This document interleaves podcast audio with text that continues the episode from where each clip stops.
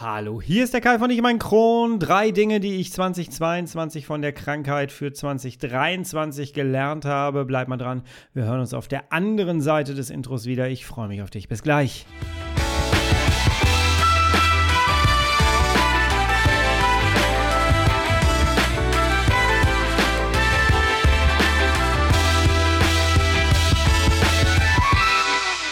Willkommen zu einer weiteren Ausgabe von Ich und mein Kron, dein Kronpott.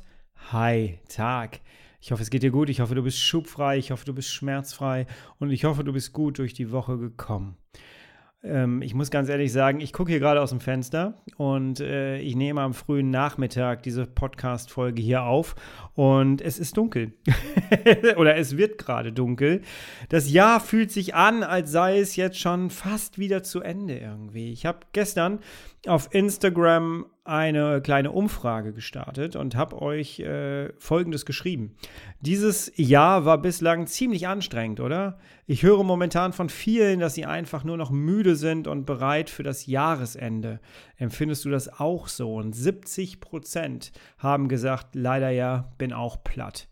Herzlichen Dank an alle, die mitgemacht haben. Es waren, glaube ich, über 50 Leute damit du so die Größenordnung auch ein bisschen hast. Ja, viele Leute empfinden offensichtlich das Jahr jetzt als, ja, könnte jetzt auch als gelaufen abgestempelt sein. Und ich sehe mittlerweile die ersten Jahresrückblicke auf YouTube und dann dachte ich mir, weißt du was, äh, dann nehme ich mir doch einfach mal so eine kleine Tasse hier. Warte mal, die ist aus einem amerikanischen Kaffeehaus. Hör mal. Das ist die Tasse, damit du auch mitkriegst, ich rede keinen Quatsch. Ähm, das ist eine Weihnachtstasse aus einem amerikanischen äh, Kaffeehaus und da ist jetzt Kaffee drin. Und ich habe mir gedacht, ich mache mir das jetzt mal hier gemütlich und pff, ne, Weihnachten ist jetzt genauso weit weg noch wie Silvester fast. also man muss Feste feiern, wenn sie empfunden werden. Und deswegen habe ich mir gedacht, setze ich mich doch einfach mal hin und reflektiere so ein bisschen mein Jahr, vor allem mein chronisches Jahr, auch mit meinem Coaching-Jahr. Und dabei sind ein paar Notizen entstanden, die ich heute mit dir teilen möchte, weil ich glaube fest daran, dass sie dich inspirieren können und dass sie dir etwas mitgeben können für das Ende des Jahres oder auch vielleicht schon für 2023. Und zwar sind da tatsächlich drei Dinge äh, bei rausgekommen, die ich 2022 von den Krankheiten Colitis ulcerosa und Morbus Crohn für 2023 gelernt habe. Die Dinge sind wirklich spannend und ich würde sagen, wir fangen einfach mal mit dem ersten Punkt an. Tough times never last, but tough people too. Im Rahmen meines Coachings kommt es immer wieder zu Schubbegleitungen. Das ist etwas, was ich ganz am Anfang, als ich angefangen habe mit Ich und mein Kron und mit meiner Arbeit hier in diesem Bereich, ähm, das hatte ich gar nicht so auf dem Schirm, muss ich sagen. Und das war ein bisschen naiv von mir, weil na klar kommst du irgendwann in solche Situationen. Ähm, mittlerweile ist es so, du kannst bei mir tatsächlich Schubbegleitungen buchen. Das heißt, ähm, du bist gerade in einem Schub schon wieder mal gelandet und du äh, hast das Gefühl, ey, ich brauche mal irgendwie ein bisschen Hilfe, wie kommt man da durch? Und die meisten melden sich dann bei mir und sagen, hey, ähm, du hast das doch schon so oft durchgemacht, kannst du mich begleiten und kannst du mir helfen, gibst du mir ein bisschen Input, dass ich da schnell wieder rauskomme. Das ist so die eine Variante. Die andere Variante ist, du bist bereits bei mir in einem Coaching und plötzlich bekommst du einen Schub. Und diese Variante habe ich zum Beispiel wirklich damals da habe ich mir überhaupt gar keine Gedanken drüber gemacht. Das war sehr naiv.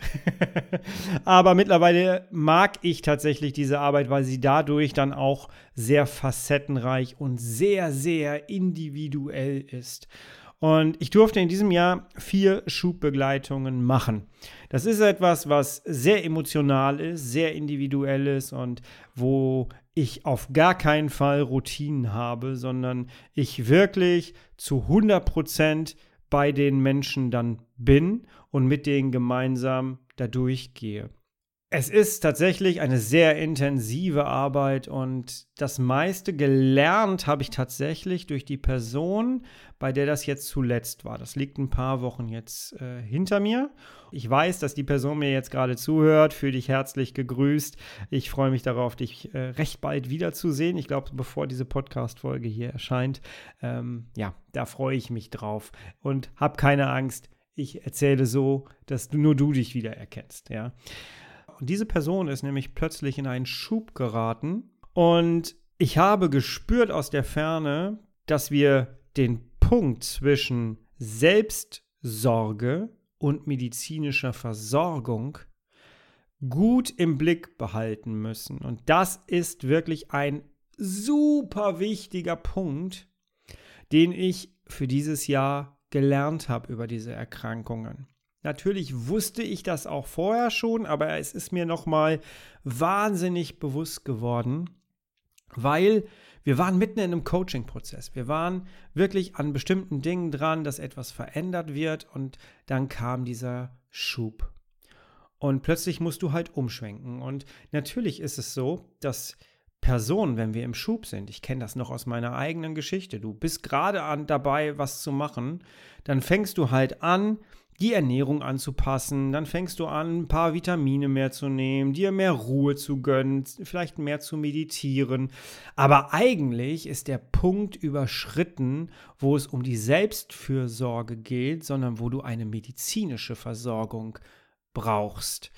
Und das ist ein sehr, sehr gefährlicher Punkt, weil ich weiß aus meiner eigenen Geschichte damals, vor, weit vor dem Darmriss, dass ich sehr oft mit dabei war, Dinge zu verändern, Prozesse zu verändern und ich hatte den Glauben, dass dadurch kriege ich meinen Körper selbstständig schon wieder hin.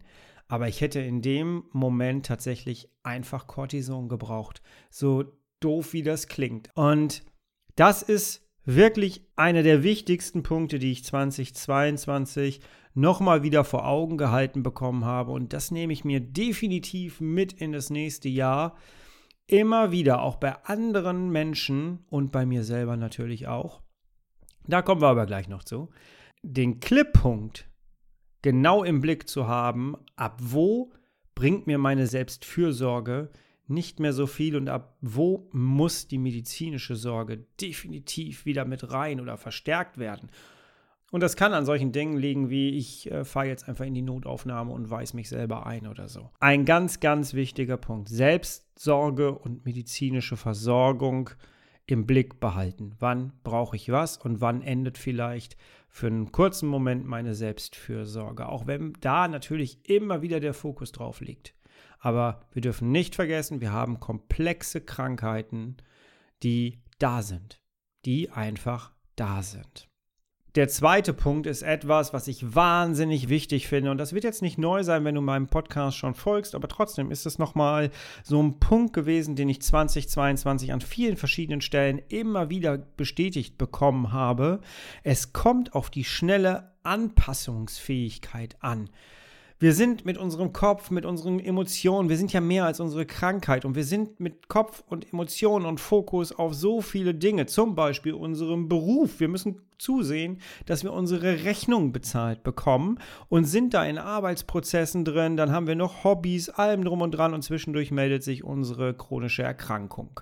Es liegt an uns, dass wir so trainiert sind, dass wir eine schnelle Auffassungsgabe haben, dass wir eine gute Verbindung zum Körper haben und und schnell der Situation anpassen können. Wir müssen von jetzt auf gleich umspringen können auf, okay, mein Körper braucht mich jetzt, zack, ich breche alle Dämme ein und kümmere mich um meinen Körper, um mich. Und das muss so schnell wie möglich passieren, denn sonst zieht sich das Ganze in die Länge und es wird meistens von den Symptomen noch schlimmer. Ich habe hier schon mal das Beispiel gebracht, dass wir zu einem Kaffeetrinken eingeladen waren und ich habe gemerkt, mir ging es nicht so gut. So, dann ging es aber wieder. Wir haben Kaffeekuchen zu uns genommen. Ich bin dann irgendwann auf die Toilette gegangen und habe dort gemerkt, oh mein Gott, ich kriege richtig Krämpfe, mir geht es richtig schlimm. Das ist, glaube ich, jetzt zwei Jahre her da war meine Anpassungsfähigkeit, die ich gelernt habe durch meinen Stoma, durch ähm, meine ganze Pflegezeit, die ich verbracht habe mit meiner Frau zusammen. Ich bin aus dem Badezimmer gekommen, habe meiner Frau sofort gesagt, wir müssen nach Hause, du fährst bitte, ich kann nicht mehr fahren, ich muss nur noch auf die Couch eine Schmerztablette nehmen und diesen Tag vergessen. Und das ging alles ganz, ganz schnell, weil wir es eintrainiert hatten weil wir genau wussten, wir müssten nicht mehr lange reden. Ich habe einfach gesagt, ich muss nach Hause und zack, standen wir beide da, Jacke an, raus. Das ist die schnelle Anpassungsfähigkeit an die jeweilige Situation. Und wenn man das nicht macht, dann zieht sich das meistens so in die Länge, dass die, dass die Symptome im Grunde genommen wieder ja, schlimmer werden. Du kennst das, das ist jetzt das Beispiel mit dem Kaffee trinken, aber es gibt genauso etwas wie mein Kalender ist voll, ich kann mich da jetzt nicht rausziehen. Ich habe morgen drei Meetings, nächste Woche ist auch alles voll, am Wochenende ist Geburtstag oder Hochzeit. Ich kann mich jetzt nicht einfach auf die Couch legen und mir Schmerztabletten reinhauen. Es gibt Menschen, die verzichten auf Schmerztabletten, weil sie am nächsten Tag wieder fit sein müssen für die Arbeit. Das musst du dir auf der Zunge zergehen lassen. Ich gehörte auch mal zu diesen Menschen. Ich muss das der Ehrlichkeit halber auch mal sagen. Es kommt wirklich darauf an, dass wir sehr schnell akzeptieren, dass wir über eine Grenze gegangen sind und dann dürfen wir handeln. Was macht das für einen Sinn, wenn du über eine Grenze drüber gegangen bist und gehst einfach weiter? Du gehst immer weiter rein. Und das ist nicht gut und dementsprechend schnelle Anpassung, schnelles Akzeptieren und direktes Umsetzen. Und jetzt kommen wir zu Punkt 3. Kenne deine Werkzeuge, denn ein kleiner Funken reicht meistens aus, um das komplette Feuer zu entfachen. Der dritte Punkt ist im Grunde genommen genau das. Ich würde den dritten Punkt aber nochmal so benennen, die Krankheit geht nicht weg. Auch etwas, was nicht neu ist, was du noch, was du mit Sicherheit nicht das erste Mal hörst.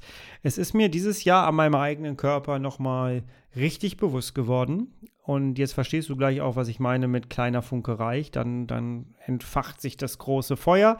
Ich hatte ja vor einigen Wochen so eine dumme Erkältung bekommen.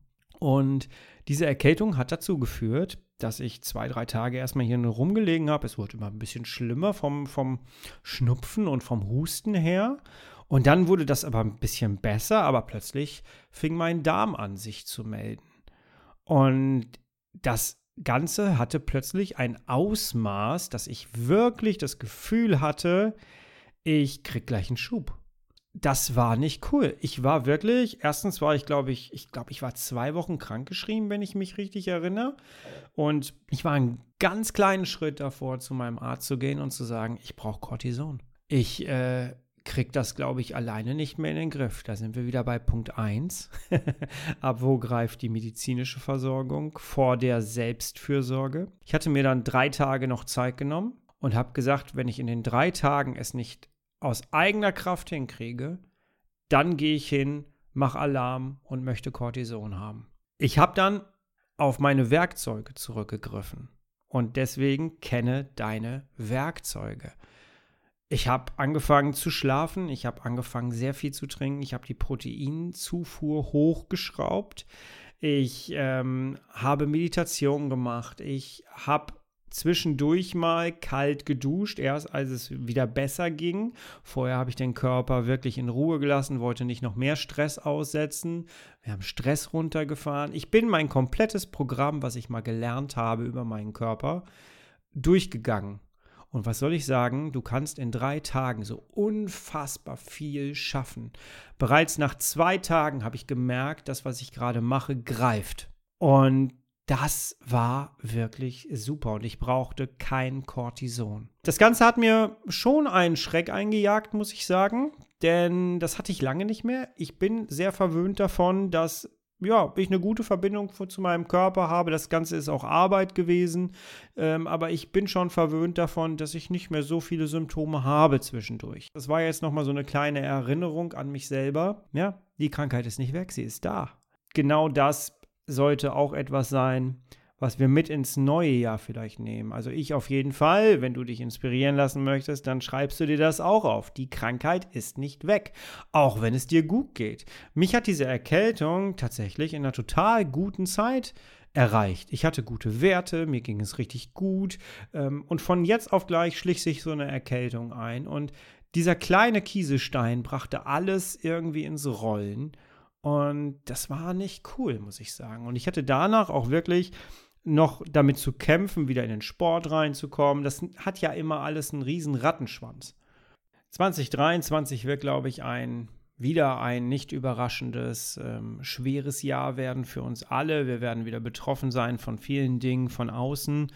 Und ich glaube, auch das habe ich in diesem Jahr gelernt, dass das Mindset wieder wahnsinnig wichtig ist. Wir müssen unser Mindset, unsere Gedanken, unseren Kopf beschützen.